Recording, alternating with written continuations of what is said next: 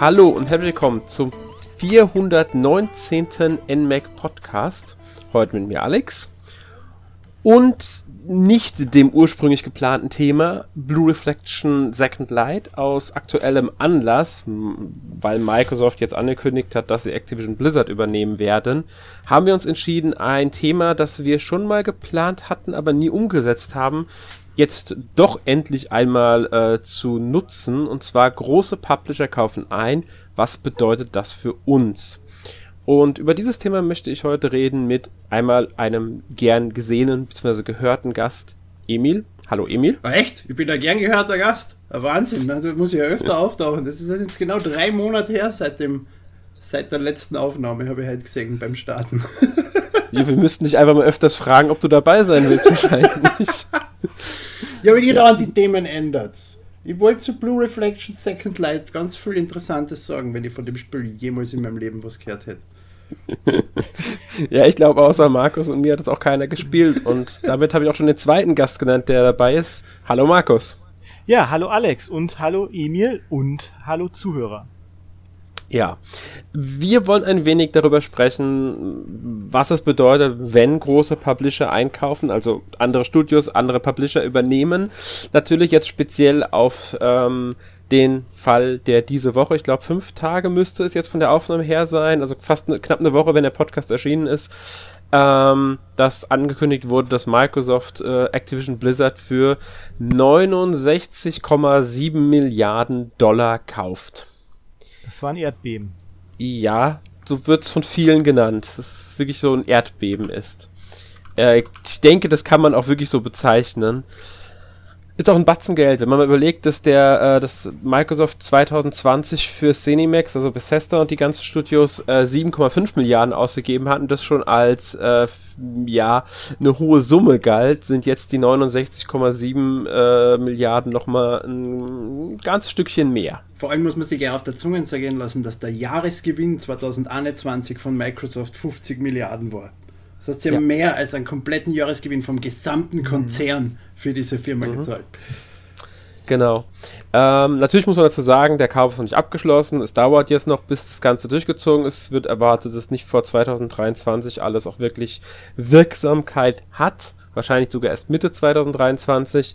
Die Kartellbehörden müssen noch mitmischen. Allerdings haben sich da auch schon äh, entsprechende Experten geäußert, dass sie dort eher keine Bedenken haben, was einfach daran liegt, dass Videospiele kreative Werke sind und somit nicht in dem Sinne die typischen Produkte sind, die in Konkurrenz zueinander stehen, weil sie sich eben in ihrer Art immer unterscheiden. Jedes Spiel ist anders als das andere Spiel, auch wenn sie im selben Genre angehören, weil mhm. kreatives Werk. Und deswegen wird die Kartellbehörde es da schwer haben, sich da einzumischen. Ähm, deswegen gilt der Deal eigentlich als ziemlich sicher ähm, stellt sich natürlich die Frage, was bedeutet das jetzt überhaupt, wenn Activision Blizzard übernommen wird? Ich meine, es sind ja einige Studios und Marken, die da mit äh, drinnen hängen.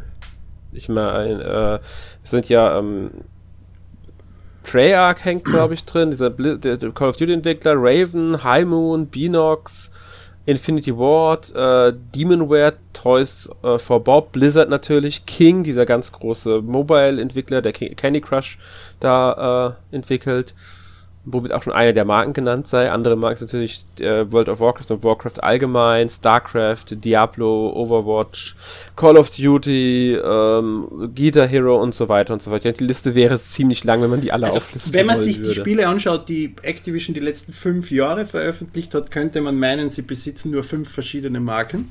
Aber es ist da einiges Interessantes dabei aus alter Zeit äh, so Sachen wie Hexen oder ähm, King's Quest. Äh, was, ja. war, was war von Raven?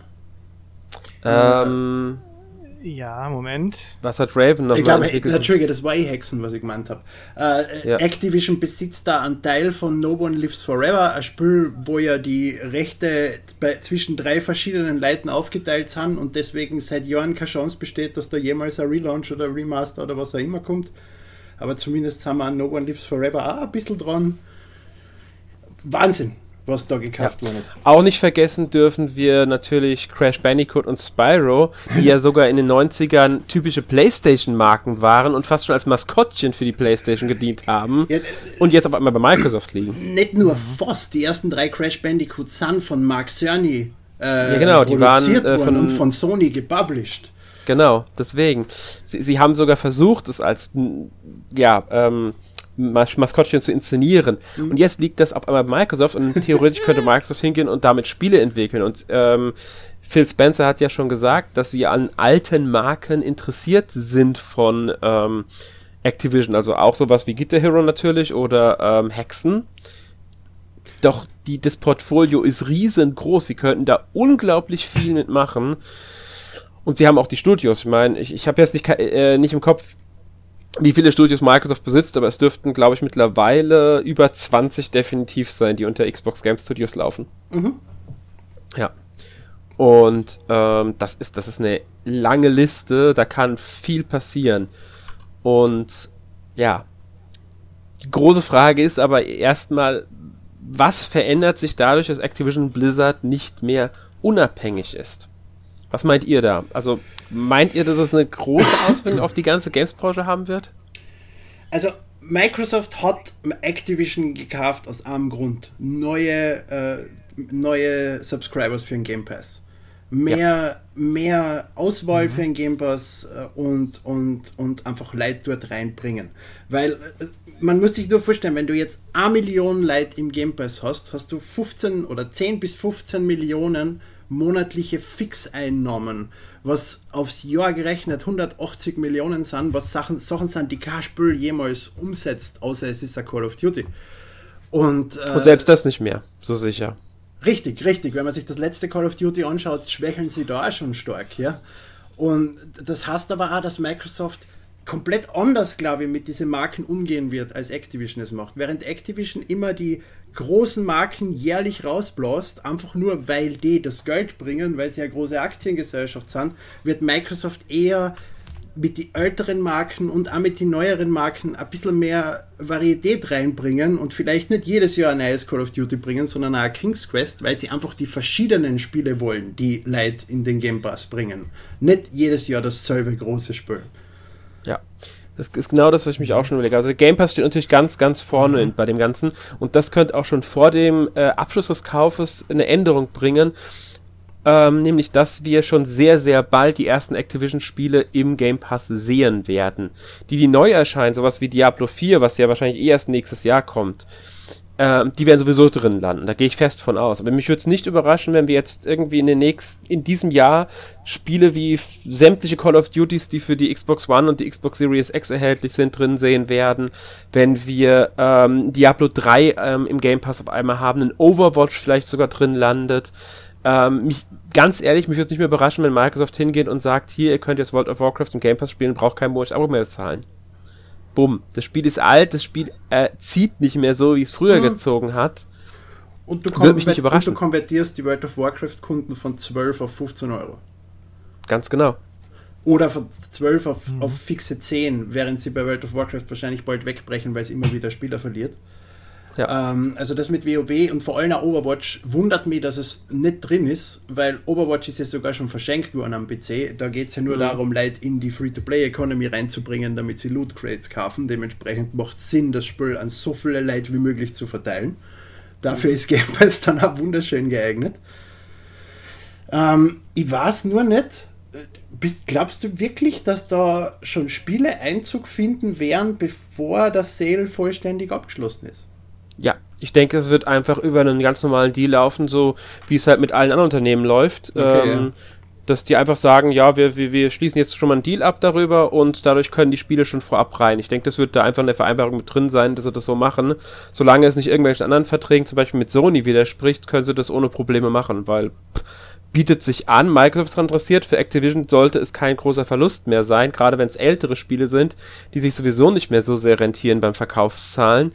Ähm, und ja, ich kann mir schon vorstellen, dass es wirklich kommen wird, dass wir da relativ bald, vielleicht nicht unbedingt jetzt in den nächsten zwei, drei Monaten, aber so in der zweiten Jahreshälfte wird es mich, über, mich nicht überraschen. Und Activision haltet sich ja aus dem Game Pass bisher ziemlich raus. Also da ist so gut ja. wie gar nichts drin von denen. Wenn überhaupt. Ich, ich weiß das gar nicht. Ist da, also King's Quest ist drin. Ja, ich glaube, weitgehend haben sie sich rausgehalten, gerade mit den großen Namen. Aber Ubisoft auch, wenn ich mich nicht komplett täusche. Weil Ubisoft ihren eigenen Dienst hat mit Uplay Plus. Der ja. kommt aber jetzt auch auf die Xbox. Und damit kommen auch die ersten Spiele in den Game Pass. Das neue Rainbow Six Extraction ist direkt zum äh, Launch, Richtig, ja. äh, zum Release im Game Pass gelandet. Mhm. Also auch da hat Microsoft jetzt eine Partnerschaft zwar nur geschlossen, aber trotzdem, auch damit können sie ihren Game Pass füllen. Es wird nicht jedes alles äh, von Ubisoft automatisch im Game Pass landen, aber vereinzelte Spiele werden drin landen und gleichzeitig kann man den Ubisoft Plus Dienst jetzt auf der Xbox auch nutzen. Das ist auch so eine Sache, diese ganzen Partnerschaften, die Microsoft abschließt. Sie müssen nicht unbedingt alles aufkaufen, sie können auch mit Partnerschaften agieren. Was sie jetzt auch mit Sega jetzt gemacht haben, diese strategische Partnerschaft. Da geht es zwar folgend um diese Azure ähm, Cloud-System äh, da, damit Sega darauf dann seine Online-Spiele da veröffentlichen kann, also äh, drauf laufen lassen kann aber ähm, das kann eine engere Partnerschaft nach sich ziehen, wenn das mit Microsoft und Sega gut funktioniert. Hat Sega ja, denke ich, bisher auch schon. Äh, man braucht sich ja nur anschauen, wie viele Yakuza-Spiele etc. da bei Launch schon im Game Pass waren in die, mhm. die letzten ein, zwei Jahren. Da sind ja sämtliche genau. Yakuza-Spiele portiert worden und direkt im Game Pass erschienen. Ein paar sind wieder rausgeflogen, glaube ich, erst letztens. Äh, Judgment fliegt jetzt in Kürze raus, habe ich gelesen. Ja, also teilweise, ja. teilweise entfernen sie sich auch wieder, ist richtig, ja. Ja weil halt die Verträge ablaufen. Dann muss man auch mal sagen, es gibt, so ein Vertrag dauert natürlich nicht ewig. Ähm, Markus. Ja. Wie siehst du das denn, den ganzen Kauf überhaupt, dass Activision Blizzard gekauft wird? Wie hast mhm. du auf diese Nachricht reagiert?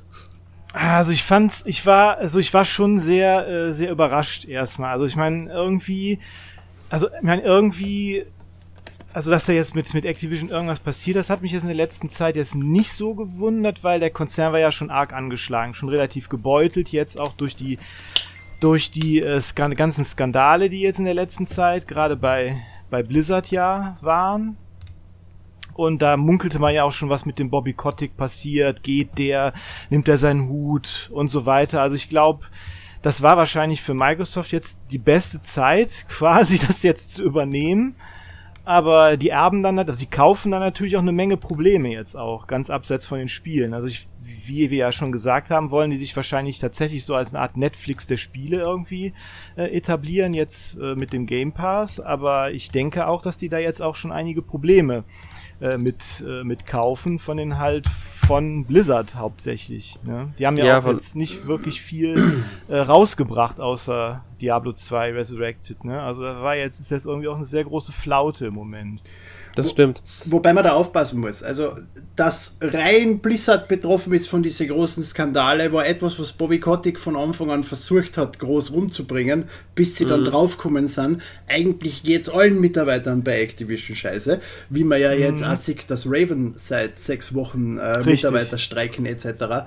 Also Blizzard mhm. hat schon Probleme. Blizzard hat vor allem auch das Problem, dass die alte Führung komplett weg ist und äh, Activision in die letzten Jahre immer weiter ihren Stil, Spiele zu entwickeln, dort implementiert hat und das dort einfach nicht so gut zu funktionieren scheint.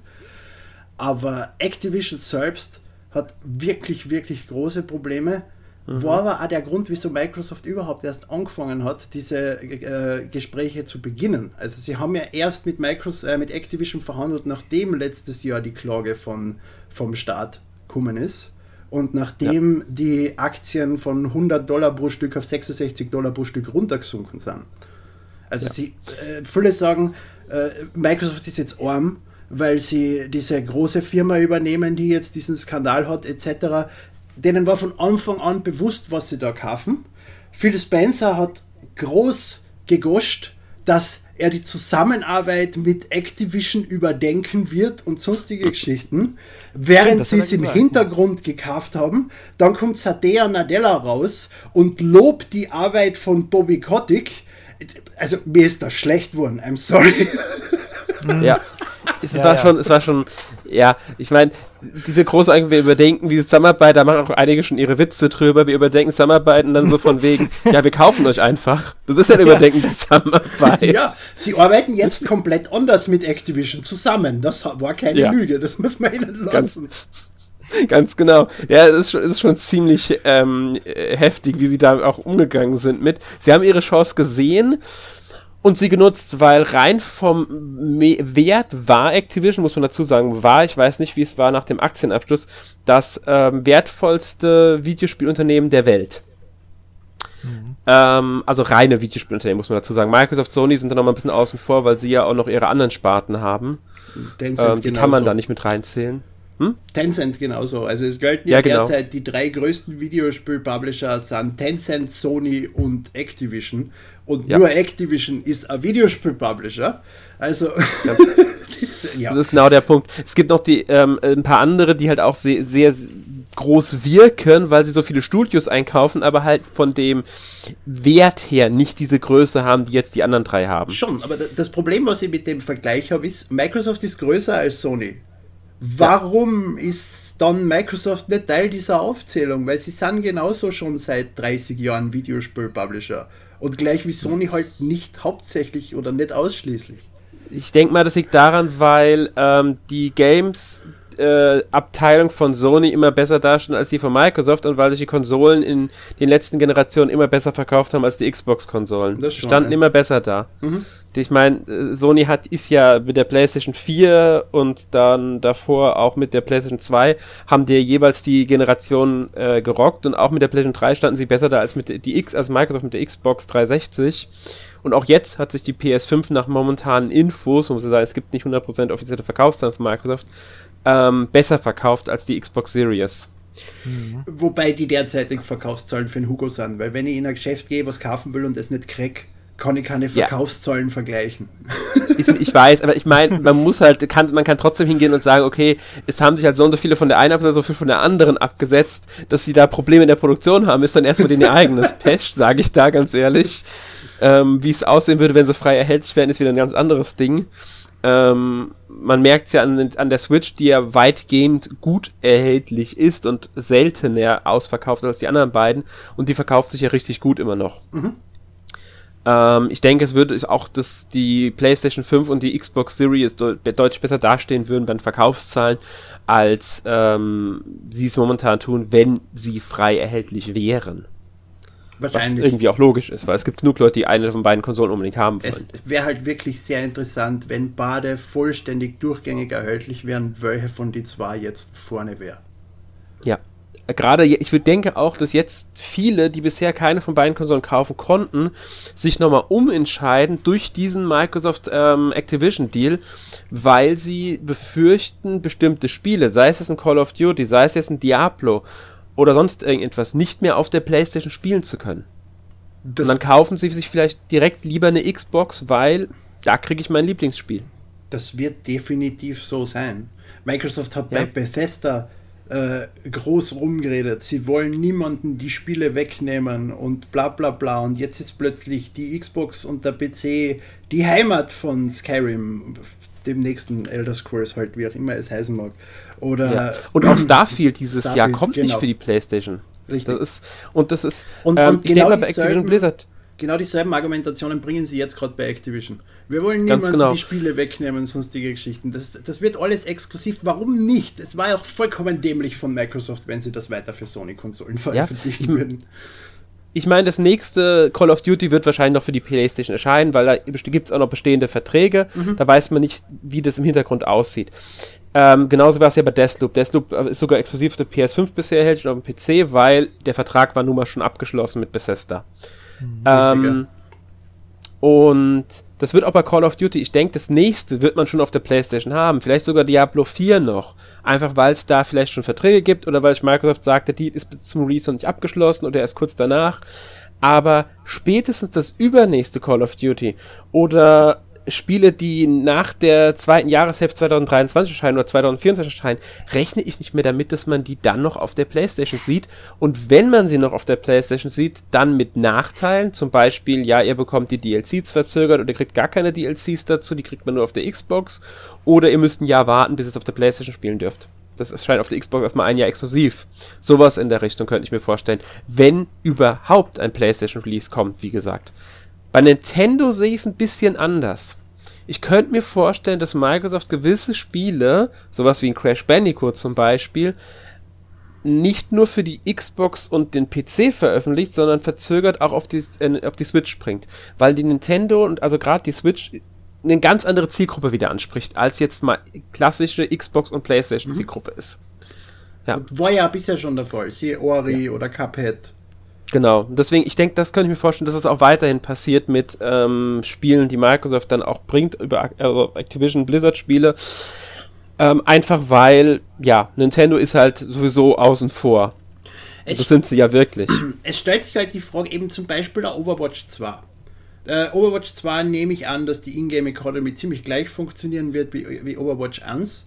Und mhm. da gilt dann auch wieder dasselbe Prinzip. Desto mehr Leute das Spiel haben, desto größer ist die Chance, dass irgendwer süchtig wird und da viel Geld einbuttert. Dementsprechend würde es da Sinn machen, das auf so vielen Plattformen wie möglich zu veröffentlichen.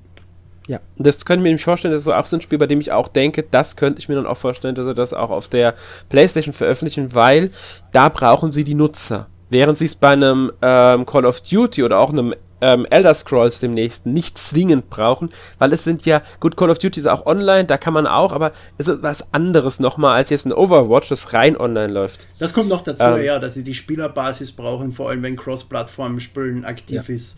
Äh, das, das Richtige. Ja. Und äh, deswegen, ich, ich, ich denke, dass wir da immer mehr Exklusivspiele sehen werden. Und das wird auch bei anderen Sachen passieren. Man muss nur mal gucken, ähm, es ist ja Microsoft nicht der einzige Konzern, der einkauft. Die anderen sind zwar, die, die Größenordnung sind ein bisschen anders. Take-Two hat jetzt für 12 Milliarden, glaube ich, den Mobile-Hersteller Synger übernommen. Das ist auch so einer der ganz großen Deals. Die anderen sind eher klein. Ich meine, Sony mit Insomniac Games, ich glaube, da haben sie 400 Millionen gerade mal gezahlt.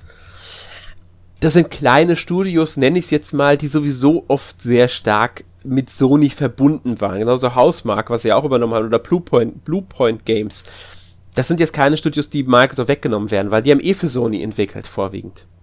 Richtig, aber es wäre für Sony ein großer Verlust, wenn sie wegfallen würden, weil sie schon ja. sehr viel Vertrauen und sehr viel Beziehung zu diesen Studios aufgebaut haben. Äh, man braucht sich nur zum Beispiel Rare anschauen zu Gamecube-Zeiten, mhm. wo Nintendo das weggebrochen ist. Und sowas will Sony jetzt natürlich verhindern, deswegen übernehmen sie die, bevor sie jemand anderes übernimmt.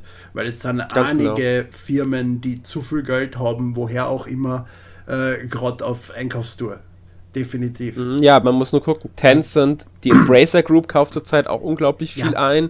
Ähm, auch zum Teil außerhalb der Gaming-Industrie. Jetzt gerade haben sie diesen großen ähm, Deal abgeschlossen, Dark Horse Media, also die komplett Dark Horse Media, Dark Horse Comics und alles dazugehört, gehört mhm. jetzt der Embracer-Gruppe. Die wiederum die Besitzer von Koch Media zum Beispiel auch sind. Mhm. Oder von Piranha Bytes Dark Horse, ähm, Dark Horse macht aber Sinn aufgrund von den vielen Franchises, die du in Spiele umsetzt. Das, genau das meinte ich, darauf, mhm. genau darauf wollte ich hinaus. Es sind diese Franchise, an denen sie interessiert sind, die sie jetzt in Videospiele packen können mit ihren ganzen Studios, die sie haben. Und sie haben einige erfahrene Studios. Gunfire Games hat das letzte, das Darksiders 3 zum Beispiel entwickelt gehabt. Saber Interactive ist eh auch bekannt, gerade für Portierungen von Spielen. Und dann haben sie ja auch 3D Rams übernommen gehabt. Also, man merkt schon, es gibt ja immer, ist, Kaufreude ist momentan da. Äh, sagt euch Astragon was, dieser deutsche Publisher? Mhm. Die ja. wurden jetzt von Team 17 übernommen. Oh. Ja, auch die sind im Grunde jetzt aufgekauft worden. Das heißt, auch in kleinen Bereichen passiert es immer mehr, dass jetzt Unternehmen hingehen und sagen, wir kaufen jetzt mal äh, irgendwas ein, um unser Portfolio zu erweitern. Aber hier halt halt, die Embracer Group ist das beste Beispiel für eine Firma, die alles, was sie kauft, rein auf Kredit kauft. Rein auf Schulden. Ja. Milliarden aufnimmt irgendwo und dann damit Sachen kauft. Also solche Konstrukte kann ich bei weitem nicht gut hassen. Microsoft gibt wenigstens das eigene Geld für Activision aus und nicht irgendwas, was sie sich wo ausborgen. Mhm. Ja, es muss bei der Embracer, also irgendwie funktioniert es momentan bei der Embracer Group, weil du agieren sie schon seit Jahren mittlerweile. Ich habe keine Ahnung, wie die das machen. Und ich frage mich das seit Jahren. Ja, ich verstehe es auch nicht. Ich meine, die, ursprünglich war es ja Nordic Games, was da so als mhm. erstes großes Ding stand. Dann hieß die, mittlerweile sind die ja THQ Nordic. Ähm, und die haben ja auch angefangen, diese ganzen Marken aufzukaufen. Ich denke, die werden auch weiterhin unterwegs sein, allerdings werden die nicht diese großen Deals abschließen, die jetzt Microsoft abschließt. Das kriegen die gar nicht hin. Ähm, aber jetzt mal eine andere Frage. Ich richte erstmal an dich, Markus. Mhm. Glaubst du, dass Nintendo und Sony irgendwie auf diesen ganzen Activision Blizzard Aufkauf reagieren müssen? Ich denke, also, also Nintendo bin ich mir nicht so ganz sicher, weil ich finde, Nintendo, die, hat, die haben halt schon immer ihr eigenes Ding irgendwie gefahren. Ne? Also, ähm, ich weiß nicht, ob die äh, jetzt erst, erst sich das Ganze erstmal angucken, aber Sony, denke ich, die werden bald reagieren, ja. Hm. Denke ich schon. Und denk, wie denkst du, werden die reagieren? Also hast du da irgendwie eine Idee, was die machen würden, könnten, sollten? Also, also ich denke mal, die werden auch irgendjemanden schlucken. Also die Frage ist halt nur wen. Also dies ist natürlich die Frage, wer ist im Moment so freiwillig. Ne? Wer, ich meine, Take Two ist natürlich immer im Gespräch. Es sagen natürlich auch schon viele EA. Ja. Ne? Ich könnte mir natürlich auch vorstellen, dass sich vielleicht, vielleicht Sony auch eher auf, auf, auf einen japanischen Publisher jetzt erstmal stürzt. Vielleicht dann äh, Square Enix oder Sega. Es ist Sega, ist, ist, ist Capcom vielleicht irgendwann dran. Oder ja, vielleicht sogar Konami, dann, dann machen die vielleicht mal wieder irgendwas mit den Marken. Oder Bandai Namco. Machen sie doch eh Pachinko-Automaten. Eben, genau. Also ich will jetzt auch mal wieder ein Metal Gear Solid haben und nicht nur ein Pachinko-Automat, so nach dem Motto. Ne? Also, oder ein Silent Hill oder mal wieder ein Castlevania oder so. Die haben ja auch genug. Also deshalb denke ich mal, äh, ich denke mir, das wird, also ich glaube, Sony hat da, glaube ich, keine andere Wahl, glaube ich, jetzt demnächst. Finde ich interessant, ähm, weil gerade das, was du auch gesagt hast mit japanischen Unternehmen, ist sowas, das sehr oft auch ähm, ich im Internet gelesen hatte, bei verschiedenen Berichterstattungen darüber, weil EA ja jetzt auch als Verkaufskandidat genannt wird. Ich glaube, Financial Times war es, die, den so, die sogar gesagt haben, EA ist der Grö Hauptverkaufskandidat, die sind als nächstes am wahrscheinlichsten dran. Allerdings nicht zwingend durch Microsoft, sondern da werden auch dann, ähm, auch Sony wird nicht als erster Kandidat genannt, sondern eher Amazon, Apple und vielleicht sogar Netflix werden da genannt damit die mehr Fuß fassen können in der ganzen Branche. Ähm, aber viele glauben auch wirklich, dass ähm, Sony, wenn sie aufkaufen, sich auf den japanischen Markt konzentrieren könnten. Mhm. Square Enix, Bandai Namco, From Software, Sega, Konami, Capcom, da hast du schon einige genannt, die da so, ähm, also das sind so die, die, die ja gerne genannt werden.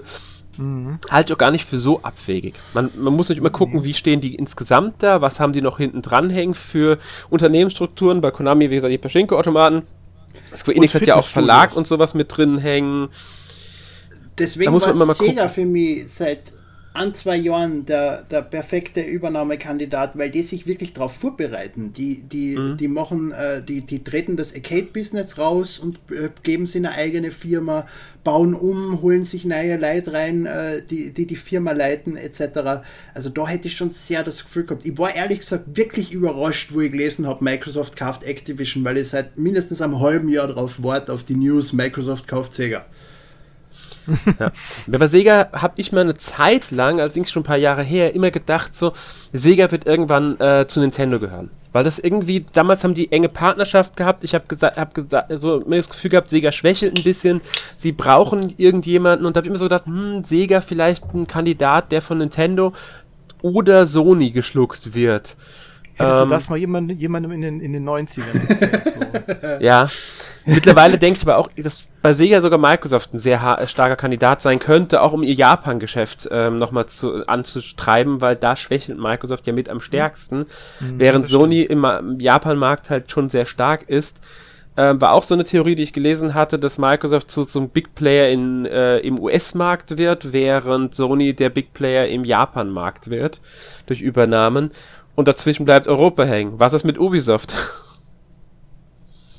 Galten ja auch lange als ich, Übernahmekandidat. Ich, ich kann mich an das Theater erinnern, vor fünf, sechs Jahren bei Ubisoft, wo sie sich groß, äh, diesen großes Theater gemacht haben, dass irgendjemand sie kaufen will und wie tragisch das ist. Und der hat jetzt schon 20% aller Aktien und man muss unbedingt verhindern, dass der mehr kauft, weil dann ist Ubisoft ja nicht mehr unabhängig und was weiß ich was. Entschuldige, aber dann darf man seine Firma nicht in eine Aktiengesellschaft umwandeln und schnelles Geld damit machen, wenn man nicht will, dass ja. man zu einem Übernahmekandidaten wird. Ja, das war wie, wie Wendy war das damals, ja, stimmt, äh, die ja. damals sehr umtriebig waren. Ich glaube, die haben irgendein anderes Unternehmen auch übernommen gehabt, einen Mobile-Hersteller, der auch von der, äh, wie heißt nochmal der Chef von Ubisoft, Gilmore, gell? Äh, Yves Gilmore, ja. Mhm. Genau, von einem seiner Brüder. Die, also Ubisoft wird ja von den Brüdern gegründet und einer seiner Brüder hatte diesen einen anderen Entwickler gegründet. Gameloft, oder? Und welcher? Gameloft. Genau, Gameloft, das war's. Und die haben sie geschluckt gehabt und diese 20% haben den Hintergrund gehabt, dass es in Frankreich ein Gesetz gibt, wenn ein Unternehmen, ein Aktionär einen gewissen Anteil an Aktien hat, ich glaube, der liegt irgendwo bei 20%, dann müssen sie zwangsweise vom Gesetz aus ein Angebot zur Komplettübernahme des Unternehmens machen. Mhm. Und das hatte damals diesen ganzen Hintergrund bei Ubisoft, weil sie wollten nicht geschluckt werden. Die Wendy wollte sie aber eigentlich schlucken. Das war damals eigentlich ziemlich offen. Das haben sie schon mal ein paar Jahre vorher versucht. Da sind sie aber nicht so erfolgreich gewesen. Da haben sie auch nicht die 20% erreicht.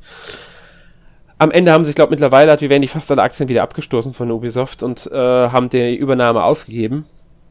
Ähm, aber ich denke auch, weil Ubisoft momentan ähnliche Probleme wie Activision Blizzard hat, was die genau, Unternehmenskultur ich, angeht. Genau, wollte ich sagen. Ja. Genau in brechen ja, sogar Entwickler, also Mitarbeiter weg und sie finden, haben selbst sogar gesagt, sie finden keine neuen Leute. Ähm, ich denke, dass sie da entweder irgendwann so schwächeln, dass sie äh, massive Probleme bekommen oder dass sie wirklich übernommen werden. Ja. Das ähm, kann definitiv gut sein, ja. Wäre natürlich auch für Sony vielleicht interessanter. Massive hm? Probleme und tut im Hintergrund verdammt wenig dagegen. Und das ja. schon seit ja. drei Jahren. Ja. Ja.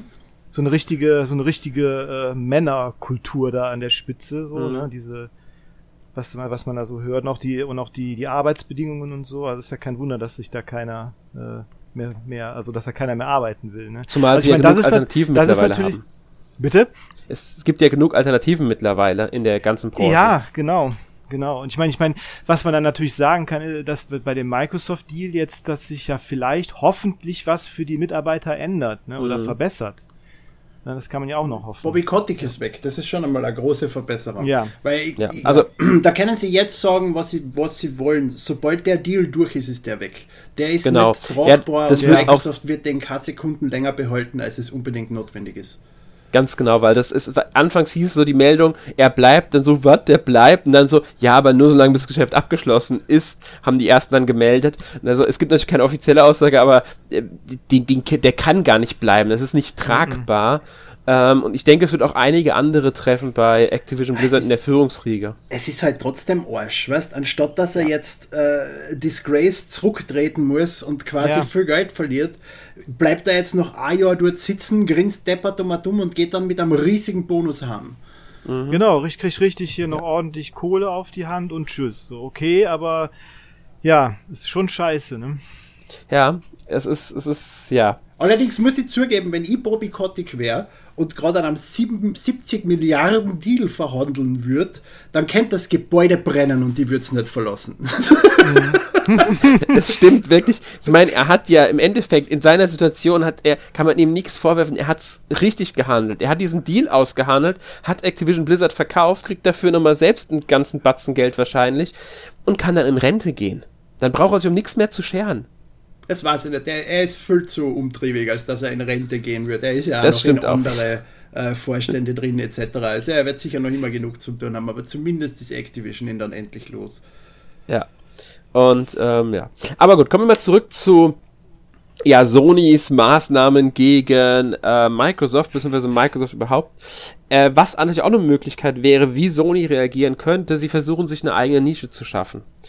Mhm. Ähm, zum Beispiel mit PlayStation VR 2 was ja dann auch demnächst irgendwann, also irgendwann in den nächsten zwei Jahren, schätze ich, wird es dann auch erscheinen, wenn nicht sogar noch dieses Jahr. Damit könnten sie natürlich versuchen, ihre Schiene zu haben, weil VR ist nicht tot, gerade jetzt durch dieses ja, äh, Oculus so Rift groß. 2. Nee, mhm. natürlich nicht, aber sie, es wird immer tragfähiger. Man, ich kriege ich krieg es immer so im Rande mit. Es wird ähm, durch die Technik sich verbessert werden, immer mehr Inter kriegen Interesse daran.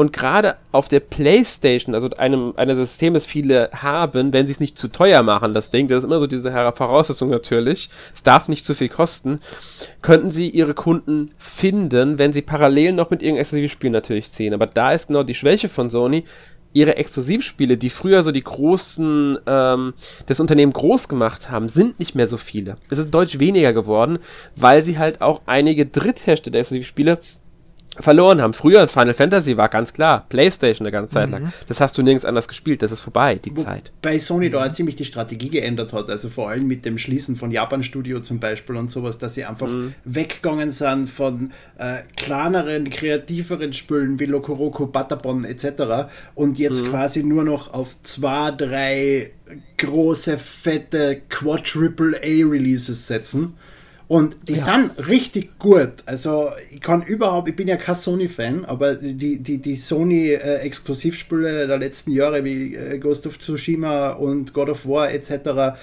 die sind alle großartig. Das schon, ja, aber es sind halt zwei Spiele im Jahr. Ja, man muss halt auch bedenken, sie bleiben zumindest zum Teil nicht mehr exklusiv. Horizon Zero Dawn ist mittlerweile für den PC erhältlich, gut drei, äh, vier Jahre nach dem ursprünglichen Release. Und auch God ja, of War ist, ist jetzt im Januar für den PC erschienen. Hm? Und Uncharted, Uncharted 4 auch, ne? Ist genau. Das, das glaube ich aber ist eher reine Werbestrategie. Weil es ja, kommt, ich denke auch. Es kommt jetzt, äh, oder es kommt vor einem halben Jahr Horizon äh, Zero Dawn für den PC raus und dann kommt Horizon Forbidden West für die PS5 kurz drauf raus und die, die das am PC cool gefunden haben, kaufen sich dann eine PS5 mit dem, weil die warten keine fünf Jahre, bis das dann wieder auf den PC geportet wird. Natürlich nicht, das ist ganz klar. Das ist, das ist eine reine Marketingstrategie. Ähm, man muss halt mal abwarten, wie Sony da genau vorgeht, weil es gibt ja auch die Gerüchte um einen eigenen Gegenmodell für den Game Pass, also auch so ein Abo-Dienst, dass sie PlayStation Plus und PlayStation Now zusammenlegen zu etwas, das dann dem Game Pass quasi entspricht. Sie haben ja auch schon PlayStation Now äh, Prepaid-Karten zurückgezogen am Markt und solche Geschichten. Ja, also das ist genau. sehr wahrscheinlich, dass das bald kommt, ja. Mhm. Es gab so, ist sogar mal ein äh, interner Projektname für das ganze Ding kursiert, der war Spartacus, glaube ich, wenn ich mich richtig erinnere. Ähm, ob sie es wirklich so nennen, weiß man nicht. Es ist halt kursiert im, äh, äh, in einigen Medien, dass sie aus ihren Quellen gehört hätten, dass Sony da ein Projekt namens Spartacus hat und das sei dieser Game Pass von ihnen. Ähm, aber gut, muss man abwarten. Die Frage dabei ist aber, ähm, ob das ausreicht, weil sie ja. müssen ja auch mit Spielen füllen. Und zwar mit Spielen, die nicht im Microsoft Game Pass drin sind. Am besten. Und das ist ja eine ganz andere Form von Game Pass, weil du hast beim Microsoft Game Pass, die, du kannst es überall spielen. Du kannst es am PC spielen, auf deiner Konsole spielen, du kannst es auf deinem Handy und deinem Tablet spielen, du kannst es in der Arbeit streamen im Browser. Äh, mhm. An Sony Game Pass kann ich genau am, auf der PS5 spielen. Ja, vielleicht am PC kann ich streamen, aber nicht so gut wie. Äh, wie heißt das Streaming-Angebot von, von Microsoft jetzt, wenn es jetzt näher mal äh, äh, Xbox Game Pass Streaming. Nennen wir es einfach so. Ja, genau. ja, ich denke auch, das, ist, das, wird das wäre das größte Problem. Sony wird mit einem eigenen Game Pass, wenn sie ihn nur auf der PS5 halten, nicht den Erfolg haben, den Microsoft mit dem Game Pass hat. Und das könnte zu einem der größten Probleme dabei werden. Das heißt, es wird für Sony, glaube ich, sehr, sehr schwierig, auf diese ganze Activision Blizzard-Sache zu reagieren und dabei nicht zu sehr zurückzufallen. Es ist aber die Frage, ob Sony an Game Pass nur bringen wird, um bei Microsoft gegenhalten zu können und nicht aus der Strategie, warum es Microsoft macht, um das Netflix der Videospiele zu werden. Das ist eine gute Frage. Das ist halt bei Sony schwer, weil anfangs hatten sie ja gesagt, dass sie an so einem Abo-Dienst kein Interesse haben. Dass, dass sie einfach ein anderes Geschäftsmodell verfolgen. Ähm, das war noch zum Release der PS5, waren noch so die Aussagen, das interessiert uns nicht, das ist nicht unser Geschäftsmodell, wir sehen Spiele als, äh, ja, normales Medium, das verkauft wird und so weiter und so fort.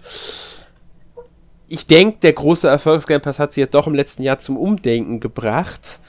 Aber ich bin mir nicht so ganz sicher, ob Sony wirklich den äh, kompletten Game Pass Weg gehen will und wirklich alle Spiele direkt zum äh, Release da drin veröffentlichen will das hänge, hinge, glaube ich, darf ganz stark davon ab, ähm, wie gut äh, werden die Abozahlen. Je nachdem entscheidet Sony dann, wie sie die Strategie weiterverfolgen von so einem Abo-Dienst. Ob es sich für sie überhaupt rechnet. Klar, mhm. wenn sie jetzt die PS Plus mit reinnehmen, alle PS Plus-Nutzer kriegen automatisch dieses Ding dann für die ersten drei Monate ohne Aufpreis. Als Beispiel. Könnten sich viele Kunden ziehen. Weil dann wird der Preis definitiv steigen nochmal. Ähm, oder sie machen direkt mehrere Abo-Modelle ähm, damit die normalen Game PS Plus Nutzer halt auch normal. Hm? Damit sich keiner mehr auskennt. Ja, ich denke mal, dann wird es das normale PS Plus geben, wie du es bisher kennst, dann den halt und dann halt PS, den Game Pass und PS Plus Plus Game Pass. Sowas in der Richtung. Das ist im Grunde, das wäre ja nicht jetzt das groß komplizierte mit den Abo-Modellen, ähm, weil sie wollen weder die PS Plus Nutzer, und da gibt es ja viele, ich habe die Zahlen leider nicht im Kopf genau, wie viele PS Plus Nutzer es momentan gibt, aber die Zahl ist echt äh, ja nochmal deutlich größer als die vom Game Pass, mehr als doppelt so viele sind's. Was kostet das im Monat? Was? Was kostet das im Monat derzeit? Äh, gute Frage. Es kostet 60 Euro im Jahr. Okay, okay. Also 5 Euro. Das kann ich dir sagen. Aber du zahlst halt auch wirklich vorwiegend für Online-Gaming, für den Cloud-Speicher, für Party-Chat, glaube ich, und halt für ein paar Spiele kostenlos im Monat. Also im Grunde nichts anderes als Xbox Live Gold. Ja, eh, eh. Und diese, ja, richtig. Und ja. halt den Rabatt im Store auf die einzelnen Spiele. Genau, den kriegst du auch noch. Und, ähm, wenn sie halt wirklich hingehen und sagen, wir machen diesen, dieses eigene Game Pass-Ding und alle PS Plus-Nutzer kriegen es erstmal drei Monate lang kostenlos. Das man ausprobieren. Oder einen Monat kostenlos. Könnte ich mir schon vorstellen, dass sie damit Erfolg erzielen, weil wenn sie den Großteil oder nur die Hälfte ihrer PS Plus-Nutzer in diesen Game Pass überführen, haben sie schon die Zahlen von Microsoft ungefähr erreicht. Die Frage ist aber, ob das klappt, ob sie das überhaupt hinkriegen. Ja. Und wie gesagt, ich denke, davon hängt stark ab, ob sie diesen Weg mit dem Game Pass überhaupt gehen werden oder äh, ob das nur so ein Nebending bei ihnen wird. Ja, es ist, es ist ja schon so ein, es ist ja schon so ein bisschen ein, ähm, schon, schon so ein, auch ein bisschen riskantes Spiel. Ne? Also die, die spekulieren jetzt natürlich darauf, dass es auch alles so funktioniert, wie sie es sich vorstellen, mit dem Game Pass oder, oder Sony dann mit, mit, mit, mit, mit auch mit einem Abo-Modell. Es ist ja auch gar nicht gesagt, dass das so anschlägt. Denn wie, wie oft hatten wir irgendwelche Trends und so, die dann letztendlich doch nicht funktioniert haben. Ich meine, Microsoft ist ja da auch, ähm, äh, ordentlich äh, äh, äh, gescheitert mit diesem Mixer, ne, mit diesem mit diesem Twitch-Konkurrenten. Äh, da, ne? Also, ja, aber Mixer sehe ich die Sache noch ein bisschen anders, weil Twitch einfach schon zu stark etabliert war und dann YouTube auch noch so ein anderes, so eigenen äh, Streaming-Möglichkeiten ja. ermöglicht hat, während der Game Pass in dieser Form, wie er existiert, kein richtiges Konkurrenzprodukt hat. Mhm. Und ich denke, bei, das ist bei Mixer ist Microsoft auch sehr hochnäsig vorgegangen. Mit, ja. ja, wir holen uns die besten drei Streamer, blasen jeden ein paar Millionen in den Arsch und dann wird das Ganze schon besser werden. Und dann, und nach diesem ersten, äh, nach dieser ersten 100 Millionen Investition ist dann monatelang wieder nichts passiert. Also, äh, Mixer, das hätte man nicht besser versauen können, glaube ich. Das, genau das ist der Punkt dabei, glaube ich nämlich auch. Sie haben Mixer einfach, äh, ja. Ähm, aber ja, ich denke, es wird spannend werden, wie das Ganze wird. Ich meine, wir haben schon gesagt, Nintendo wird wahrscheinlich gar nicht groß drauf reagieren, weil Nintendo ist eben Nintendo. Nintendo, Nintendo braucht nicht drauf reagieren, sie haben ihre Nische. Reagieren. Was? Nintendo muss auch nicht reagieren. Äh, mhm. Nintendo hat eine super Zusammenarbeit mit Microsoft. Phil Spencer mag Nintendo sehr gern. Ich glaube, Nintendo muss sich bei dem Ganzen am wenigsten Sorgen machen. Ähm, Denke ich mich auch.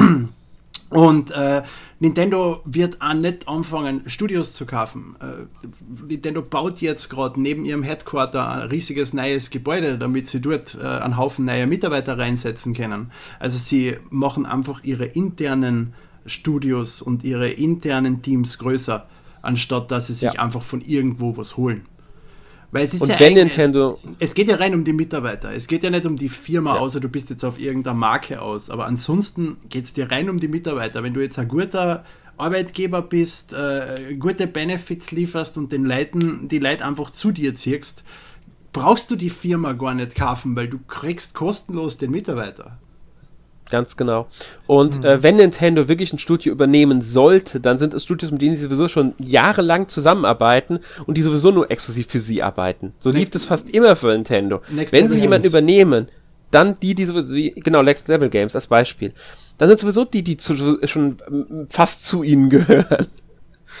Auch Retro Studios damals. Oder, ähm, wie hießen sie? Monolith. War ja auch so ein Fall. Und jetzt auch Mercury Steam, ne? Äh, haben sie es schon übernommen? Ich glaube, es haben sie noch nicht gekauft. Nee, das ist nicht, doch unabhängig. Nee, Aber das wäre, mhm. Mercury Stream könnte sogar, die, die haben jetzt erst, nee, zweite Mal für Nintendo gearbeitet. Bei denen würde es mich gar nicht so sehr überraschen, wenn da Nintendo irgendwann zugreift, wenn sich ihnen die Gelegenheit bietet. Weil das Studio einfach das, diese, diese ähm, Möglichkeiten, diese Fähigkeiten hat, die Nintendo gerne haben möchte, für Metroid oder auch für andere rein. Mhm. Das wäre sogar ein Studio, bei dem ich mir vorstellen könnte, dass Nintendo irgendwann sagt, ja, wir übernehmen euch. Aber nicht derzeit. Äh, nicht derzeit, genau. Nach Metroid derzeit. waren ja recht negative äh, News im Umlauf, wie es den Mitarbeitern dort gegangen ist in der Crunch-Zeit genau. von Metroid etc. Das heißt, Nintendo wird jetzt einmal eine Zeit lang die Finger weglassen, bis sich das mhm. Ganze wieder ein bisschen gelegt hat. Was für mich noch ein Übernahmekandidat wäre, sehr unwahrscheinlich, aber schlau unter Umständen, wäre Panic Button. Einfach damit du einen super Port Entwickler hast, den du, zu dem mhm. du quasi Third Parties schicken kannst, wenn du ein Spiel von ihnen auf deiner Konsolen haben willst und sagst, ja, wir haben da Panic-Button, die machen den Board für euch, geht schon los. Ja. Das, das ist, mit, ist, da hast du recht. Das ist natürlich auch noch so ein, so ein äh, Kandidat. Ähm, in der Hinsicht gibt es, denke ich, einige Studios, bei denen ich es mir vorstellen könnte, dass sie irgendwann ähm, mal von jemandem übernommen werden, Einfach weil sie dieses Know-how haben ähm, und schon eine etablierte Marke sind, aber ich denke nicht so bald. Also, was ist mit, was meinst du denn, Platinum Games zum Beispiel? Zum Beispiel. Vielleicht. Die wären auch zum Beispiel so ein Kandidat, bei dem es mich nicht überraschen würde.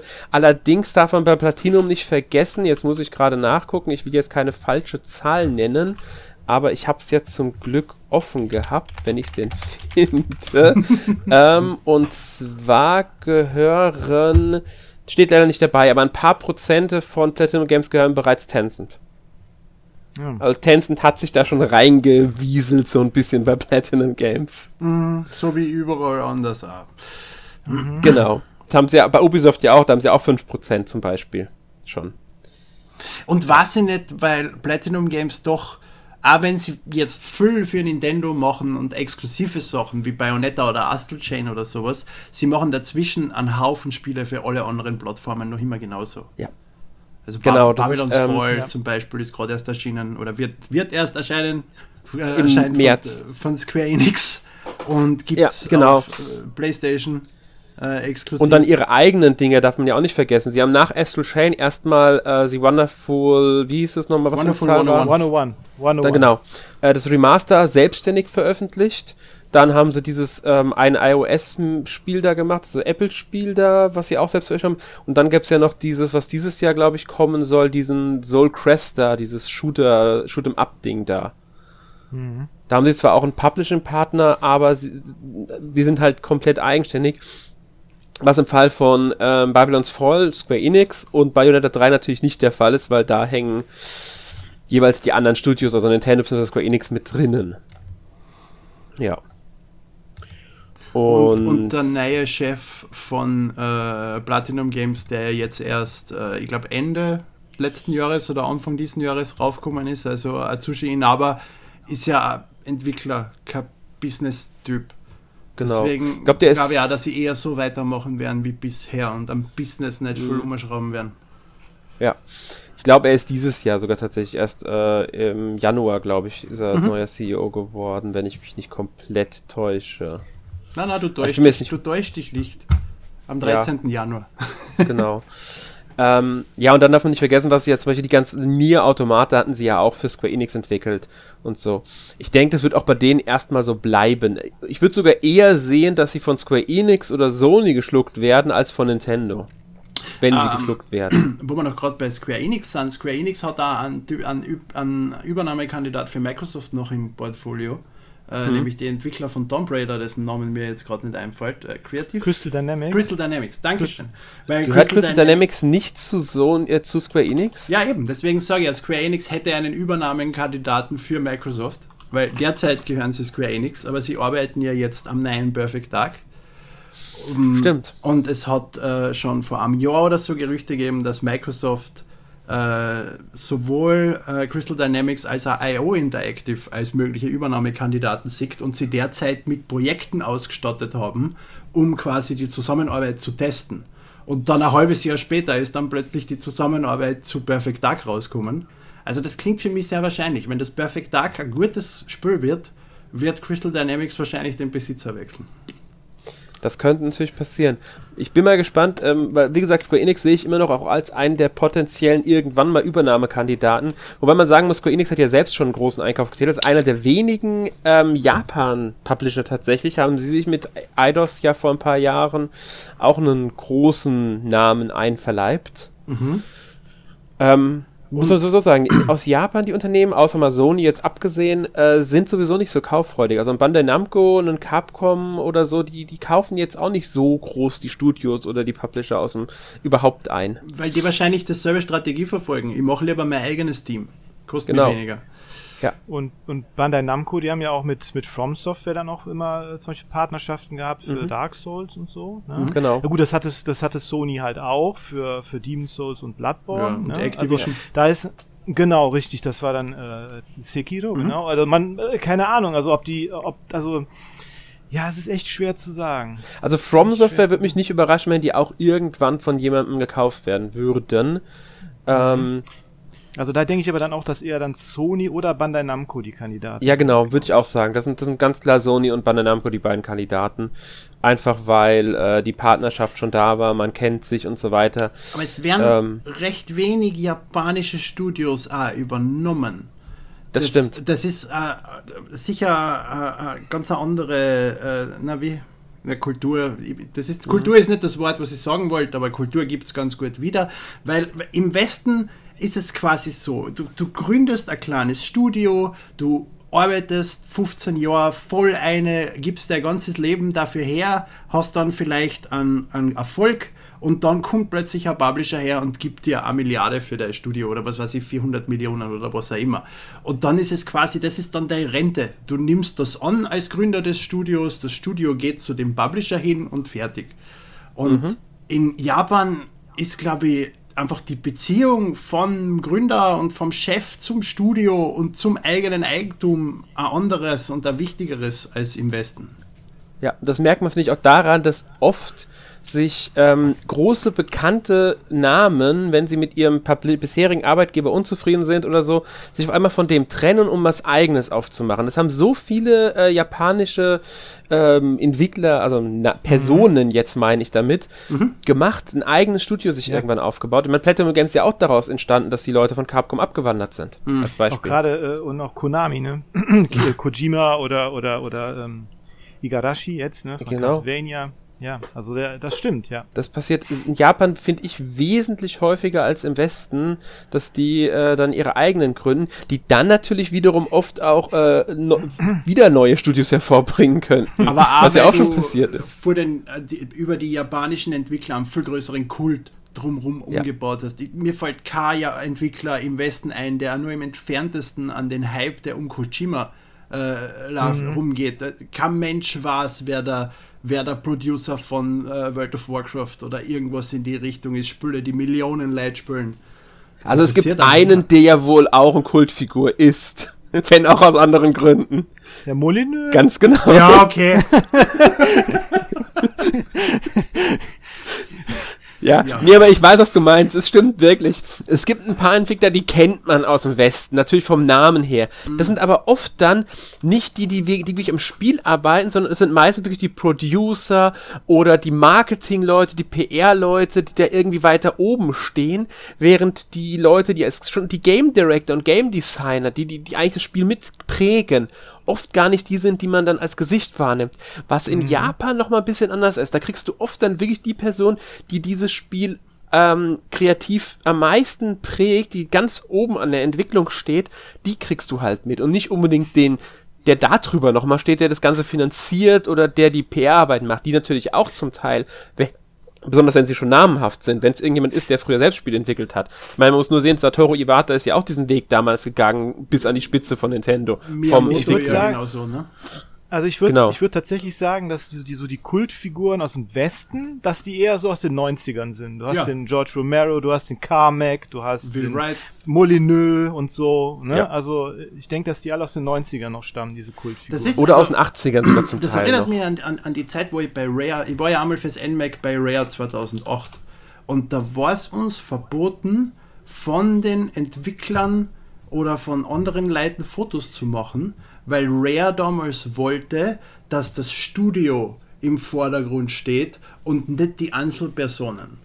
Und mhm. Äh, das, ist, das haben sie zwar inzwischen sehr aufgeben und du weißt inzwischen, wer bei Rare arbeitet und sie geben Interviews etc. Aber äh, es ist noch immer ein bisschen so eine Art Einstellung bei uns. Ja. Und, und das ist das genau das, was mich der Punkt, was es mit ausmacht. In Japan hast, ist das einfach nochmal was ganz anderes. Das liegt aber mit an der, logisch auch an der ganzen äh, Videospielkultur, die sie da prägen und so auch, lo logischerweise, ja. Mhm. Ja. Ja, ich finde es interessant, dass es damals verboten war, Fotos von denen zu machen, weil, äh, ja, das zeigt natürlich genau das, was man hat im, wenn man von Rockstar spricht, spricht man meistens auch von Rockstar als Entwicklerstudio. Ja. Das sind die, die Stimmt. dieses Spiel entwerfen. Klar, man kennt die Namen von den ähm, Sam Hauser und Dan Hauser hießen die beiden, glaube ich, gell? Ja, die, gibt's aber ja. jetzt schon Badename bei Rockstar. Ja, ich weiß, ich weiß, aber man kennt sie halt als die, die das geprägt haben.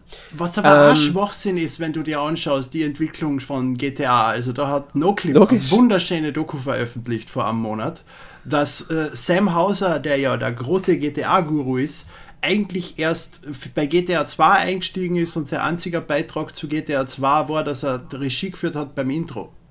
Ja. Das heißt, er hat auch GTA eigentlich erst ab drei Jahren irgendwas mitgearbeitet. Genau das ist es eben. Aber solche Leute kennt man dann vom Namen her, weil sie im Studio sehr weit oben stehen, oft. Aber kennt man die Autoren von den Spielen? Nö. Man kennt das Entwicklerstudio. Dasselbe bei BioWare. Klar kennt man ein paar von den Personen durchaus mal namentlich, aber es ist eher seltener der Fall, als es, wie gesagt, in Japan der Fall ist.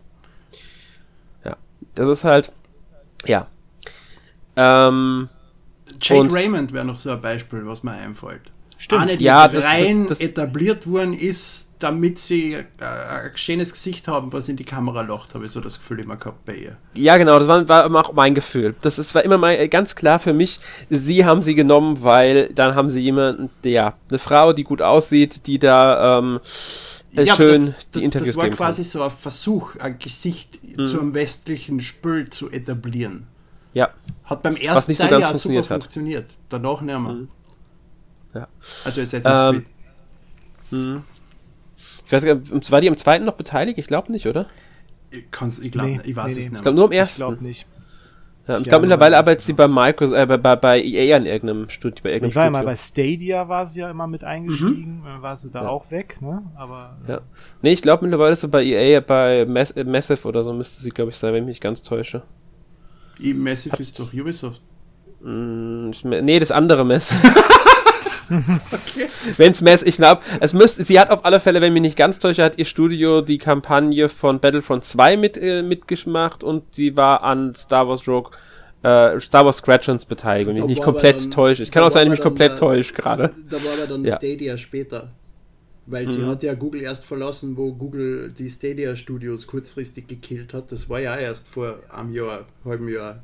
Ja, stimmt, dann war sie danach bei Stadia, äh, dann ist sie, wer, wer, weiß, wo sie jetzt gelandet ist. Man merkt schon, also es ist bei Stadia oder irgend sowas, ja, irgendwas ganz Hohes und das ist dann mhm. komplett niedergebrochen, das ganze Konzept. Ja. ja. Wenn wir von niedergebrochen halt, sprechen, ne? können wir auch mal auf Amazon zu sprechen kommen. Oh ja. Die ja mit ihrem Gaming-Einstieg bisher nicht so gut erfolgreich waren. ähm, sehe ich aber ehrlich gesagt auch als äh, eine, ein potenzielles Unternehmen, nehmen übrigens auch Apple, die sich Studios kaufen könnten. Die, die kaufen sich dann irgendwann äh, Microsoft oder Sony. Ich glaube, Microsoft weniger. Sony, hm, ich, ich könnte mir wirklich vorstellen, dass EA zum Beispiel für äh, Amazon oder äh, Apple ein interessanter Kandidat wäre, die, die zu ja, übernehmen. Ja, bei, bei Amazon, da war halt so interessant, dass die halt einfach nur irgendwie, ja, die hatten eigentlich gar kein Konzept, ne? Die hatten kein Konzept, wie eigentlich ein Spiel entwickelt wird, sondern die haben nicht einfach die großen Namen gekauft, so mit der Hoffnung, dass da irgendwie was rauskommt, so. Ne? Irgendwie, da war ja jetzt nicht sonderlich viel, irgendwie so ein selbstentwickeltes Studio oder so, dass die mal gekauft haben, sondern die haben einfach irgendwie so, ja komm, mach mal hier, irgendwie so, ne? Also das. Äh Richtig, ohne Oberseite, ohne irgendwas und, und sie haben sich die schlechteste Engine eingekauft, die man sich nur hätte kaufen können und alle gezwungen, mit dieser grauenhaften Engine zu arbeiten. Ähm, ich glaube nicht, dass. Ich weiß es, es ist schwer. Also rein von der, wenn ich jetzt als logischer Mensch denke, müsste Amazon ja inzwischen genug haben und eingesehen haben, dass sie, dass das einfach ein Bereich ist, in dem sie nichts reißen. Sie sollen zufrieden sein, dass ihnen Twitch kehrt, aber sie werden es irgendwie nicht schaffen, in diesen Videospielmarkt einzusteigen. Ich befürchte aber fast, dass Amazon einfach zu viel Geld hat, als dass sie logisch denken müssen. Das ist genau der Punkt. Ja. Und wie seht ihr es mit Apple? Meint ihr, dass die jetzt auch auf das Microsoft-Ding reagieren werden mit Activision oder nicht? Na. Na. Nee, kann ich mal nicht so Für vorstellen. Apple ist maximal der Mobile, der Mobile Gaming Markt interessant und da haben sie ja ihren komischen Arcade Pass. Mhm. Apple PC, also halt äh, auf dem Mac Videospiele spielen ist ein sehr, sehr kleiner Markt. Er wird zwar in letzter Zeit minimal größer, aber wird jetzt wieder von Linux abgelöst quasi. Nehme nicht an, dass Apple sich für Gaming auf ihren, auf ihren Computern interessiert. Ja, kann ja sein, dass die einfach nur als Entwickler für PlayStation und Xbox irgendwann in Entscheidung treten wollen, also als Publisher. Um ihr Portfolio zu erweitern. Glaube ich aber ehrlich gesagt auch nicht. Weil Apple dann nicht 100% von ihrem Produkt kontrollieren kann. Das ist genau der Punkt nämlich dabei. Ähm, ja, wir haben jetzt ein paar Themen angesprochen, aber kommen wir mal zur Kernfrage zurück weil Microsoft übernimmt jetzt Activision. Viele sprechen davon, eine Monopolisierung droht, eine äh, große Marktmacht von Microsoft oder von einigen wenigen Unternehmen könnte drohen. Glaubt ihr, dass das wirklich passieren könnte oder denkt ihr, dass ich eher die andere Richtung, die auch ich auch schon sehr viel ähm, mitbekommen habe, bewahrheitet? Ja, es werden, Entschuldigung, einige große Unternehmen übernommen, dafür werden aber neue kleinere Studios gegründet, die dann den Double-A-Markt befüllen werden mit Spielen und das Ganze könnte sogar dafür führen, dass es wieder kreativere Spiele gibt. Das wäre natürlich das, was man, was man sich wünscht. Ne? Also ich meine, Indie-Studios, die Indie, äh, die jetzt so in den letzten Jahren noch entstanden sind, auch als Reaktion auf, auf so AAA, äh, AAA-Games und so, äh, das hat ja schon da auch wieder zu Kreativität geführt. Das ist natürlich die Frage, muss man sich natürlich jetzt stellen, wie das, ja, also ich meine, diese großen Marken, die wird's halt immer geben, ne? so Call of Duty und so weiter. Und ähm, man kann halt hoffen, dass da äh, zwischendurch halt mehr Kreativität passiert, ja. Aber das ist halt die Gefahr bei so, bei so Monopolisierung, dass es halt, ich meine, hat man ja letztendlich auch bei im Film, bei den Filmen auch, ne, mit Disney, was die alles geschluckt haben und so. Also, hm, schwer zu sagen. Also ich habe das Gefühl, dass sich die Geschichte wiederholt. Wir haben, wir haben quasi dasselbe wie so um 1990 rum wo diese ganzen kleinen äh, Firmen langsam zu einer großen werden, nämlich Acclaim damals oder eben Richtig, Electronic Arts ja. oder Activision. Mhm. Ähm, das heißt, und das haben wir alles schon einmal durchgemacht und wir haben es überlebt ja. und deswegen mache ich mir recht wenig Sorgen. Ich mache mir auch bei Microsoft wenig Sorgen, weil ich Phil Spencer wirklich für einen sehr guten Mann halt, der wirklich schaut, dass Spiele, äh, also nicht nur ganz große Blockbuster-Games erscheinen, so wie es Activision macht, sondern dass so viel Variation wie möglich erscheint. Und der äh, wirklich, äh, ich weiß nicht, ich habe bei ihm einfach so ein positives Gefühl bei Phil Spencer. Er ist mir sympathisch, er arbeitet gut. Wenn es ein anderer wäre an der Stelle, würde ich mir mehr Sorgen machen. Also umgekehrt, wenn Activision so, einen großen, so einen großen Kauf getätigt hätte, würde ich grundsätzlich davon ausgehen, dass von der alten Firma 95% der Franchises nie wieder am Markt erscheinen. Und, ja. und, und, äh, aber bei Microsoft mache ich mir da weniger Gedanken. Und ein Monopol entsteht de facto nicht, weil du hast immer den PC, der wird nie wegfallen. Sony wird auf Teufel komm raus aufgeben und kein PlayStation 6 rausbringen und Nintendo läuft sowieso außer Konkurrenz weiter. Hm. Das heißt, du hast immer vier Plattformen mindestens, auf die du arbeiten ja. kannst, beziehungsweise inzwischen musst du Mobile als fünfte Plattform zahlen. Genau das wollte ich mich auch noch sagen, Mobile darf man dabei echt nicht vergessen. Ich denke, für Microsoft war ja bei dem ganzen Activision-Deal auch äh, King nicht ganz unwichtig, weil King mit Candy Crush einfach einen riesen äh, Umsatzgarantierer hat. Ja, da. ja, da sprechen, da sprechen wir halt nicht drüber, aber es ist tatsächlich, das vergessen wir halt immer, dass ja. das auch äh, so ein extrem, äh, extremer äh, ähm, ja, so ein, so ein Geldesel ist. Ne? Ist halt da, Zünger hat wunderschön gezeigt, dass das innerhalb von kürzester Zeit geradeaus nach unten gehen kann. Mit ja. Farmville. Hm. Das stimmt. Aber trotzdem hat Take-Two für die 12 Milliarden bezahlt. also, und das irgendwas haben sie trotzdem richtig Tag gemacht. später öffentlich diesen Betrag verteidigen müssen. Ja, das stimmt. Kann, kann auch hat Microsoft gesagt, 70 Milliarden sind zu viel. Aber, aber die 12 Milliarden waren zu viel für Zynga offenbar. Ja, Ich denke auch. Ja. ähm, Aber ich meine, insgesamt äh, gibt es ja schon so, kann man schon sagen, es ist wie so ein Haifischbecken oder so, wo jetzt so ein paar große um die kleinen rumschwimmen. Ich glaube, jetzt gerade so nach, äh, nach diesem Deal letzte Woche, ich denke schon, dass ich da jetzt, äh, dass da ähm, irgendwie eine Reaktion äh, ist von den anderen. Also there's always a bigger fish. Das hat ja schon Kigon Jin in Episode 1 gesagt. Ne? Und dann hat er das? Ja, okay. da als die da durch ähm, mit diesen äh, mit dem, mit dem U-Boot da gefahr, gefahren sind. Äh, wenn sie von Gangen City zu nach Seed fahren, äh, der ähm, Stadt von Abuda und von den Fischen gejagt werden. Genau. Fiel mir nur gerade so an. ja.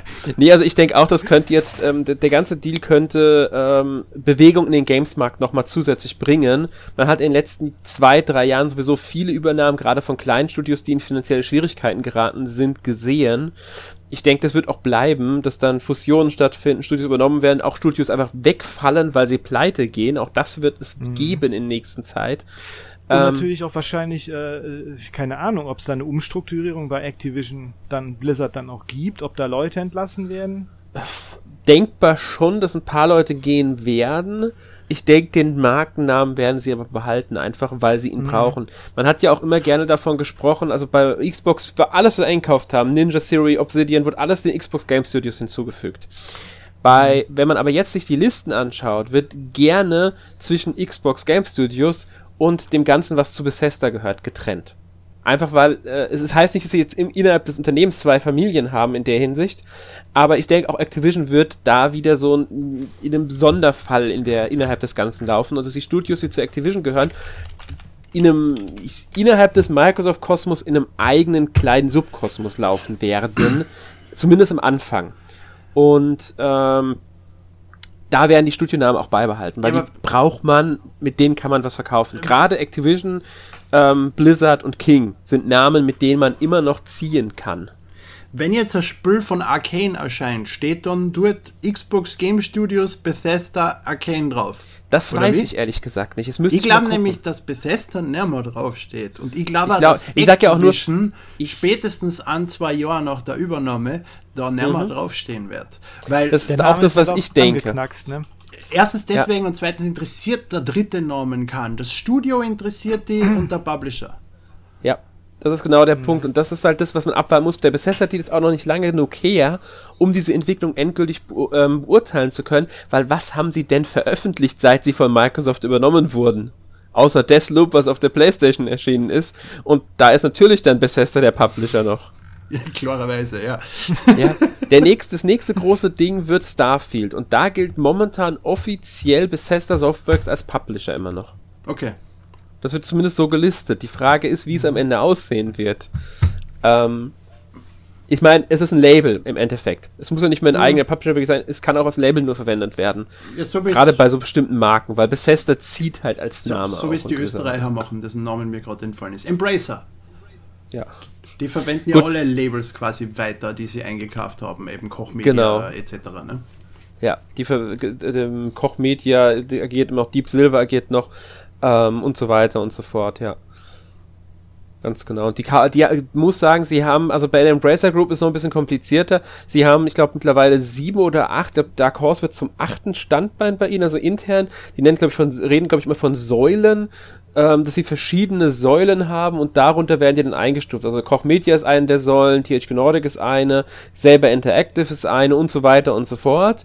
Und darunter werden dann die ganzen anderen eingeordnet, mhm. diese aufkaufen. Und sie verschieben so ja, vor zwei Jahren haben sie ja mal irgendwelche äh, IPs ausgetauscht zwischen die Gruppen untereinander.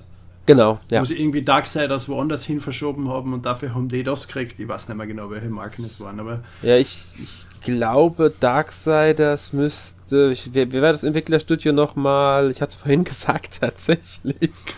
ähm, Keine Ahnung. Das ist das Langzeitgedächtnis, äh, Kurzzeitgedächtnis, auch egal. Ähm, auf alle Fälle, ja, das machen sie auch recht gerne äh, dass sie dann intern was verschieben, einfach, weil macht ja auch Sinn, wenn das eine Studio gerade besser dort geeignet ist oder so. Ja. Die Embracer Group muss ich aber auch sagen, gerade dadurch, dass sie, ähm, sie so mit viel Schulden arbeiten, würde mich nicht wundern, wenn sie irgendwann auch ein Übernahmekandidat werden. Ja, oder plötzlich implodieren. Das kann natürlich auch sein. Hoffe ich nicht, ganz ehrlich, weil da ein paar Unternehmen dran hängen, die äh, in anderen Bereichen recht wichtig sind. Aber es, man kann es nicht ausschließen, dass da irgendwann. Äh, es kommt halt auch darauf an, wie sie dann agieren, wenn sie implodieren. Weil mhm. du kannst jetzt den THQ-Weg gehen und du kannst einfach ja. alles schließen, was in irgendeiner mhm. Form geht und alles zumachen, äh, anstatt dass es verkaufst. Aber wenn du jetzt zum Beispiel äh, IO Interactive anschaust, die haben sich für Square Enix nicht rentiert. Square Enix wollte es zumachen und dann sind sie einfach unabhängig geworden. Genau. Das kann ja auch alles passieren. Das, ist, das weiß man halt dann so nie. Und äh, ich hoffe natürlich, wenn sie sich tatsächlich, also wenn die Embracer Group tatsächlich ähm, untergehen sollte, dass sie dann eher abstoßen, die ganzen Sachen. Ziemlich sicher, ja. Ja. Mhm. Gut. Ähm, ich würde sagen, damit sind wir mit dem Thema jetzt für heute durch. Die Frage jetzt an euch, wollt ihr noch irgendwelche abschließenden Worte loswerden? Emil, du darfst anfangen, wenn du möchtest. Nein. Nein, gut. Markus, möchtest du noch abschließende Worte loswerden? Ich finde es schön, wenn du, ich find's schön, wenn es so schön knapp ist. Finde ich super. Markus, möchtest du noch irgendwas jetzt, Abschließendes loswerden? Mir fällt jetzt ehrlich gesagt auch nicht mehr ein. Wir haben eigentlich alles ziemlich gut durchgesprochen. Dann sind wir doch. Also es bleibt auf jeden Fall spannend. Ja und äh, mal sehen, wie es weitergeht. Genau. Damit ist alles gesagt, glaube ich. Ähm, und ich schließe mich dir, euch beiden einfach in der Hinsicht an. Und wir kommen zu unserer Abschlusskategorie, die wir etwas kürzer halten, sage ich mal. Mhm. Emil, was hast du denn letzte Woche gespielt? Nobody Saves the World. Von das ist von denen von Guacamole von denen. Genau. Ganz genau, das wollte ich gerade sagen, ja. ist ein, ich bin mir nicht ganz sicher, ein RPG, Dungeon Crawler, Roguelike. Es macht auf jeden Fall unfassbar Spaß, hat einige kreative Ideen. Ist im Game Pass, wenn wir schon davon geredet haben heute. Ja, ich habe es mir schon runtergeladen aus dem Game Pass, ich will es auch noch spielen. Macht echt Spaß. Ich bin ja überhaupt kein RPG-Fan, aber das habe ich heute schon, also heute war das im Endeffekt, und heute schon acht Stunden gespielt. Bin begeistert und werde es jetzt gleich wieder spielen gehen. Mhm. Und das andere Spiel, was mich seit Wochen jeden Tag stundenlang, vielleicht nicht ganz jeden Tag, aber am Abend immer wieder, ist äh, Slay the Spire. Ich bin einfach süchtig. Slay the Spire hat Binding of Isaac bei mir abgelöst derzeit.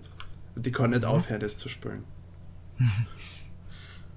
Ja, warum nicht?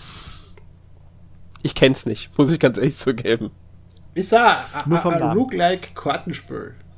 Ah, ah ich glaube, davon hat Arne mal gesprochen gehabt. Ganz großartig.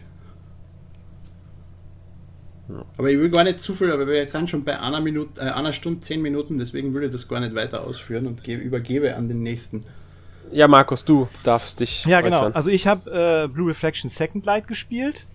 War ja auch geplant, der äh, Podcast, ne? Und äh, ja, schönes Spiel. Mhm. Obwohl ich mich am Anfang ein bisschen, bisschen reinfinden musste, weil das geht ja direkt von dem ersten quasi in den zweiten über. Und ich habe den ersten nicht gespielt. Ja, ging mir genauso. Ich habe den ersten auch nicht gespielt gehabt damals und ähm, ich musste mich auch ein bisschen reinfinden, aber ich finde, es geht, man kann es auch spielen, ohne den mhm. ersten zu kennen. Ähm, mhm. Ja, wir werden irgendwann noch drüber sprechen. Also das Thema haben ja, wir jetzt zwar jetzt gerne. aufgeschoben, aber ich denke, wir werden es dann noch irgendwann nachholen. Aufgeschoben ist nicht aufgehoben. Aber, genau, genau. das andere ist halt äh, Guardians of the Galaxy spiele ich nochmal, diesmal auf der PS4, aber da bist du glaube ich, auch gerade dabei. genau, da bin ich auch gerade dran. Aber bitte nicht so aufschieben wie das aktuelle Thema, weil für das jetzige Thema habe ich mich 18 Monate lang angemeldet, es ist zehnmal verschoben worden und dann ist es ja. plötzlich verschwunden. Und ich bin Braucht echt glücklich, dass wir Zeitpunkt. endlich drüber diskutieren haben können. Mhm. War ja auch der richtige Zeitpunkt. Mhm. Genau. Ja. Hat sich jetzt super angeboten. Äh, ja, wie Markus schon gesagt hat, ich spiele auch gerade Guardians of the Galaxy. Ich bin sehr begeistert von dem Spiel. Ich spiele es gerade zum ersten Mal auf der PS5 und macht mir wirklich, ja. wirklich Spaß. Ja, super Spiel. Ja. Ähm, außerdem habe ich Horizon Zero Dawn beendet auf der PlayStation, also die, Play die Complete-Version der PS4 auf der PS5, aber ja. Und ich habe ein mhm. bisschen Demoniaca Everlasting Night äh, gespielt auf der Switch. Dazu wird es dann, ich, wahrscheinlich ist der Test sogar schon online, wenn der Podcast erscheint. Wenn nicht, dann kommt er jetzt bald. Also könnt ihr dann genauer äh, lesen. Ja. Gut. Nächste Woche gibt es dann im Podcast 420 die NMAC Awards 2021. Da habt ihr noch bis zum 30. Januar um 23.59 Uhr also bis Sonntag Zeit abzustimmen über die besten Spiele des Jahres und auch die Most Wanted und so weiter. Und könnt natürlich auch an einem schönen großen Gewinnspiel teilnehmen welche Spiele dann gewonnen haben, erfahrt ihr, wie gesagt, im nächsten Podcast. Und damit verabschieden wir uns für diese Woche. Bis zum nächsten Mal. Tschüss. Tschüss. Tschüss.